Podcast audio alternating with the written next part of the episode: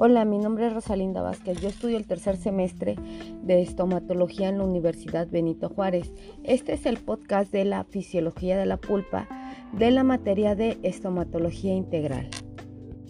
La pulpa dental, o también conocida como pulpa dentaria, es el tejido blando localizado en el interior del diente, en la cavidad pulpar y que contiene el nervio, los vasos sanguíneos y el tejido conectivo y tiene tres funciones principales. La primera es proporcionar vitalidad al diente, la función protectora y reparadora de los dientes y la formación de los dientes. En embriología, la pulpa deriva de la cresta neural. Las células de la cresta neural cefálica se originan en el ectodermo y migran a lo largo de la placa hacia los maxilares superior e inferior, contribuyendo a la formación de los órganos dentales. Esta formación inicia en la sexta semana de gestación en el ectodermo y en la décima semana de gestación se puede evidenciar la formación. Los primeros signos de formación de dentina coinciden con la primera maduración de la pulpa conformada entonces por células, un medio extracelular de colágeno y sustancia fundamental. Posteriormente aparecerán los primeros vasos y nervios simpáticos que será en el futuro paquete básculo nervioso. Poco tiempo después se desarrollan los nervios sensoriales y una vez formada la predentina por los odontoblastos se forma la pulpa dental propiamente dicha y coincide con la secreción de esmalte por parte del amenoblasto. Y mientras continúan madurando las células de la pulpa, se realiza la, erupción dental estimulando la formación radicular. Mientras las raíces se están formando, la vaina radicular se mantiene fija, permitiendo así la morfología radicular. Y si es interrumpido por la abrupta presencia de un vaso o paquete, se formará entonces un canal diferente al original. En la parte del riego sanguíneo pulpar, la principal función es la microcirculación del transporte de nutrientes y de los productos de desecho desde y hacia los tejidos en el ápice y extendiéndose a través de la pulpa central. La pulpa tiene cuatro funciones importantes. Primero comenzaremos con la formativa. Una vez formada la pulpa en el mesodermo a través de la papila dental, se encuentra con el epitelio interno del esmalte proveniente del ectodermo. Activan los odontoblastos subyacentes y da inicio el proceso de formación de dentina que forma la corona y posteriormente la raíz o raíces.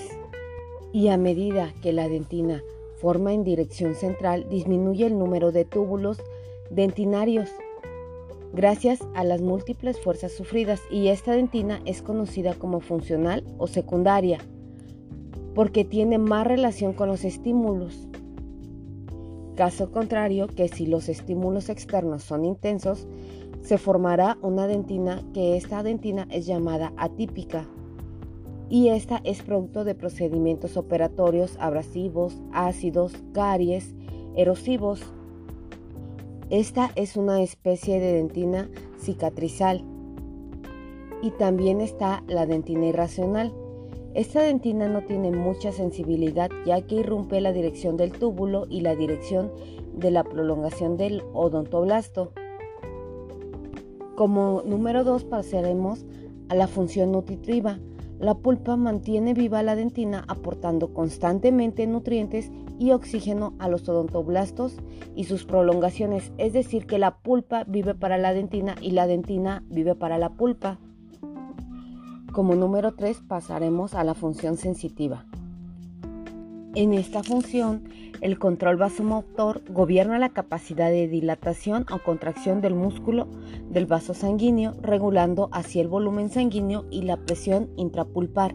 Esto permite al sistema nervioso central reconocer un agente agresor e iniciar una respuesta defensiva antes de que se inicie un proceso irreversible, controlando las contracciones y vasodilatadores a través de líneas aferentes y eferentes. Y la última función es la defensiva. La respuesta de la pulpa ante un agresor va a derivar en una respuesta dolorosa. Ahora pasaremos a la percepción del dolor. Toda respuesta ante un agente externo que actúe como agresor de la pulpa a través de la dentina va a desencadenar una respuesta dolorosa. Y estos agentes pueden ser físicos, químicos, térmicos, bacterianos e idiopáticos. La función nerviosa de la pulpa, esta se da porque la mayoría de las fibras nerviosas se ramifican hasta la pulpa cervical. Las fibras nerviosas aferentes pueden ser mielímicas y sin mielina y se clasifican de acuerdo a su diámetro, velocidad de conducción y función. Unas pequeñas fibras aferentes están relacionadas con el dolor. La mayoría de las fibras nerviosas se ramifican hasta la pulpa cervical.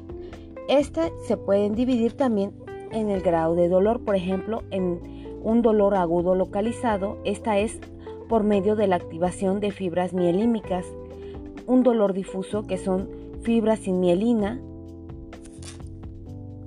o puede ser también un dolor sordo, que son las fibras aferentes, primarias y simpáticas. Y para finalizar vamos a pasar a las teorías del dolor. Primero está la teoría de la estimulación nerviosa dentaria y esta, el dolor proviene porque existen terminaciones nerviosas en la dentina. Como número dos está la teoría del receptor dentinario. En esta, los odontoblastos y sus prolongaciones son los receptores del dolor. Y por último está la teoría hidrodinámica de Brandstrom. En esta, un líquido dentinario intratubular se expande y se contrae y contiene en la suspensión la prolongación citoplasmática del odontoblasto. La salida del líquido estimula la prolongación que envía la formación para desencadenar hacia el interior de la pulpa la respuesta dolorosa.